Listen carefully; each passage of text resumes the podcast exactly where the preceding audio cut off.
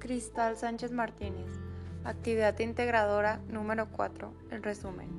El propósito de la exposición del texto es explicar el texto, escuchar con los ojos a las muertas y hacer que la audiencia le tome importancia al tema de los feminicidios y la violencia contra la mujer, ya que esta problemática se vive día a día en nuestro país.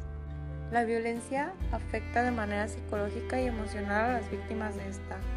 El machismo que existe en nuestro país hace que la violencia contra la mujer se vea de manera natural. Hasta la fecha, agentes del gobierno e instituciones gubernamentales responsabilizan a las mujeres por ser agredidas o violadas solo por salir a la calle solas o con ropa ajustada. Año con año aumenta la violencia intrafamiliar y también los atentados en contra de las mujeres, las cuales son golpeadas, torturadas o asesinadas de forma atroz, como ha sido en todo el siglo XX. Pero sin embargo, esto no preparó a México para la cantidad de asesinatos que se cometieron en Juárez en 1993. Huesos en el desierto.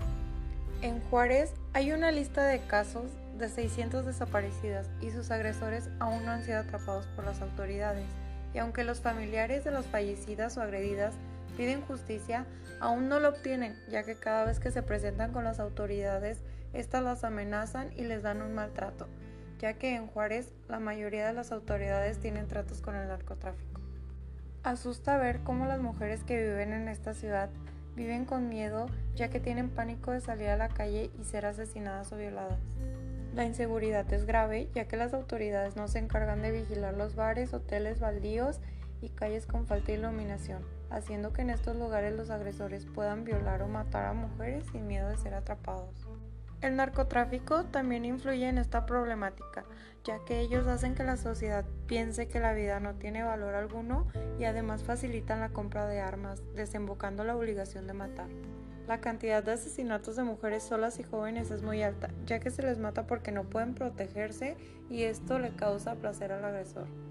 Hace que se sientan superiores a las víctimas y se burlan de las leyes ya que no son atrapados y siguen violando y matando a otras mujeres. La violencia y los asesinatos de mujeres son cosas que ya no pueden seguir sucediendo, ya que es un problema muy grave y las autoridades y la sociedad siguen sin tomar la importancia de este tema. La intención del texto es dar a conocer cómo se vive el feminicidio en Juárez y concientizar a las personas para que la violencia en contra de la mujer pare.